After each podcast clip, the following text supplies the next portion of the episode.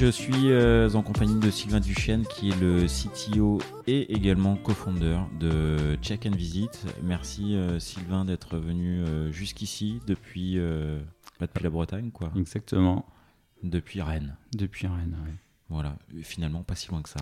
Ben non, 1h20. Pas, nickel. Donc ça va assez vite, ouais. Bon, et eh ben écoute, merci quand même d'avoir fait le trajet. Euh, je sais que tu as écouté quelques épisodes de CTOs. Est-ce qu'il y en a un, deux, trois, douze Ouais, j'en ai, j'en ai écouté plusieurs. Hein, parce que je connaissais un petit peu avant. j'en ai retenu deux. Ouais, c'est bien. Il y en a deux qui m'ont marqué. Euh, très très différents. Hein, donc euh, on va passer du coq à l'âne entre, les deux, entre les deux podcasts. un épisode, moi, qui m'a bien plu, c'est celui de la SNCF. Euh, Connect. Ouais, celui de. J'ai interviewé plusieurs personnes. De... Alors, euh, Donc c'est nom... Christophe Rochefol. Alors, Christophe Rochefol, exactement, ouais, c'est ça. Euh, pourquoi? En fait, l'application de la SNCF, tu reviens 10 ans derrière, elle était vraiment pourrie. Il n'y en avait pas déjà, c'était un site web. Les bornes, elles déconnaient tout le temps quand tu voulais réserver un truc. voilà, tu toujours un problème, un panique. ça prenait beaucoup de temps. Et en fait, maintenant, bon, il y a eu Capitaine Train, Trainline, etc. Mais il y a une application là qui, qui tient la route euh, et qui est utilisée par tout le monde. Donc il parlait un peu de son impact et de la qualité de l'application qu'il voulait euh, mettre à disposition dans les mains de tout le monde. Et ce matin, je me faisais encore la réflexion, hein, j'avais choisi ce, ce podcast-là pour commencer. Et en fait, tous les utilisateurs scannent euh, bah, leur entrée dans le train avec l'application SNCF Connect, avec le QR code qui apparaît. Et donc là-dessus, je pense qu'il a, il a réussi la, mission. Et euh, le deuxième point, je pense, où il a bien réussi, il parlait beaucoup de la qualité. Ouais, il vient de la qualité, ouais. Et du coup, elle marche très bien, l'appli, mais surtout euh, l'épisode ou la phase euh, de, de, son aventure où il raconte qu'il il y a une mise en prod qui n'est pas prête et qui va coûter je sais pas combien si elle sort pas. Et en fait, la décision est prise de ne pas sortir la feature parce qu'elle n'est pas prête. Euh, parce qu'elle peut déconner, même si ça fait perdre tant de millions euh, en, trois semaines à la SNCF, bah, elle sort euh, un mois après et il n'y a pas de problème. Et je pense que ça, c'est assez fort hein, dans un groupe comme la SNCF d'avoir réussi à porter ça et de le faire comprendre. Et surtout, bah, l'application aujourd'hui, elle est utilisée par de plus en plus de monde et je pense que c'est parce qu'elle fonctionne.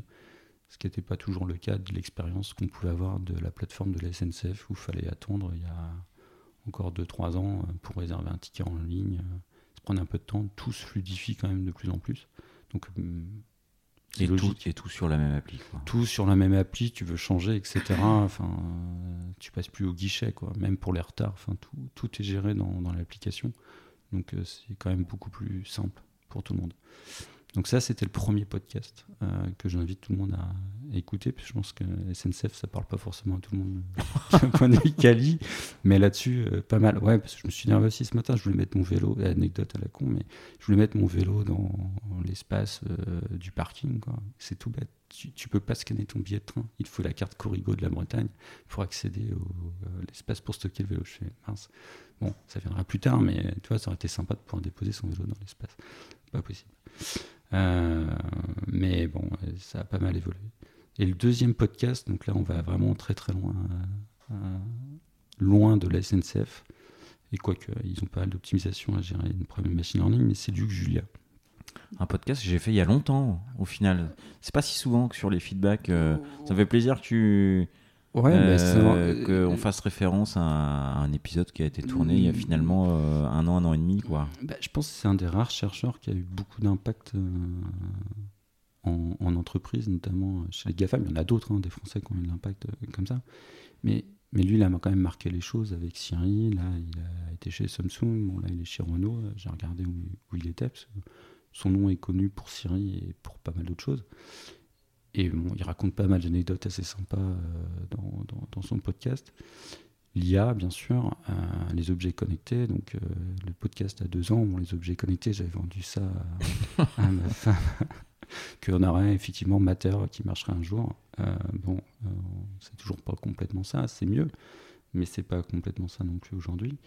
Et euh, bah, sur l'IA, euh, bon là, je pense qu'on a encore pris un, échelon supplémentaire euh, de tout le monde raconte un peu n'importe quoi, etc. ça part dans tous les sens avec ChatGPT. Donc euh, là, je pense qu'il pourrait même revenir. Il a encore d'autres choses à, raconter à ce sujet. Mais c'est vrai qu'on sollicite pas encore beaucoup euh, nos têtes pensantes euh, sur le sujet d'un point de vue grand public. Même si on a Yann Lequin qui est toujours devant la scène, donc il y en a d'autres. Il y a un nouveau labo là qui, qui, se crée à Paris qui est énorme. Donc j'espère qu'on on va laisser un peu ces personnes s'exprimer davantage au fur et à mesure pour démystifier un peu les, les risques euh, de l'IA. Lié à l'IA, ouais. Ouais, parce que globalement, euh, oui, bien sûr, tu te mets dans ton garage, tu codes, tu peux faire n'importe quoi. Ça, tu feras un, drone tour si tu veux. Hein, tu, avec un peu de persévérance, tu y arriveras euh, assez vite. Euh, mais c'est toi qui auras choisi de le programmer n'importe comment et de le faire comme ça. Tu as, l'intention qui est là. quoi. C'est pas l'IA qui aura l'intention de. Non, mais. Euh, ouais, ChatGPT, c'est vraiment fort pour halluciner pas mal de choses. J'aime bien le mot hallucination plus que raisonnement, parce que ça résonne pas encore. Euh, T'es pas capable encore de lui, de lui forcer à rester dans un cadre euh, très précis. En fait, dès que tu lui imposes des contraintes, un LLM, il saute un peu. C'est assez facile à faire. Tu donnes un référentiel, expose-moi des résultats par rapport à son référentiel en suivant ces lignes, typiquement des, états, des listes d'objets, etc. Tu lui fais fondre les plombs assez vite en fait.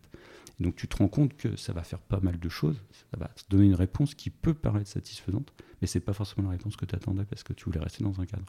Et ça, il y, a, encore du boulot. Donc ça va sauter. Mais aujourd'hui, on n'y est, est pas encore. Et je pense que dans la communauté euh, scientifique, euh, oui, on s'enflamme sur ChatGPT parce que ça automatise, ça bouleverse beaucoup de choses. Tu peux faire plein de choses, c'est clair, on l'utilise tout le temps. J'ai checké une visite à tous les niveaux, hein, que ce soit direction ou même euh, dans, on va dire, tous nos employés, que ce soit des devs, tous ceux qui ont voulu un abonnement de ChatGPT ou Copilote, GitHub, sauf pour la R&D, on, on, on, laisse pas les LLM manger ce qu'on ce qu'on fait, euh, ben, oui, on, y va, on l'utilise, ça gagne du temps, ça génère des tests, ça génère des mails, ça génère des, des comptes rendus, euh, des synthèses très très efficaces. Enfin, c'est très efficace pour ça. Euh, pour d'autres choses, ben, moins. Ça l'est moins. Mais il faut, faut, faut, expérimenter pour tester. Par contre, tu peux vraiment gagner déjà du temps avec. Quoi. Donc c'est prometteur, mais c'est pas terminé. Bon, donc du coup, l'épisode de Luc Julia qui, euh, qui te ramenait euh, à comme des gros sujets d'IA qu'il a traité. bon, il, il, est revenu sur son parcours de vie avec pas mal d'anecdotes. Chouette épisode, quoi. Ouais, c'est un épisode vraiment sympa. Ouais, et puis c'est pas quelqu'un qu'on peut croiser si facilement ouais, je, que ça, donc vraiment chapeau pour avoir une interview avec lui. Hein, j'ai eu la chance de, ouais, effectivement. Mais, euh, je pense qu'il doit être assez accessible et sympa aussi pour, euh, bah, pour, ça. mais, c'est bien. Euh, il a répondu, donné suite assez vite. Assez vite, ouais. ouais, c'est bien. Moi.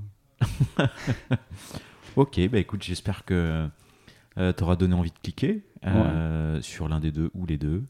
Et merci pour ce feedback.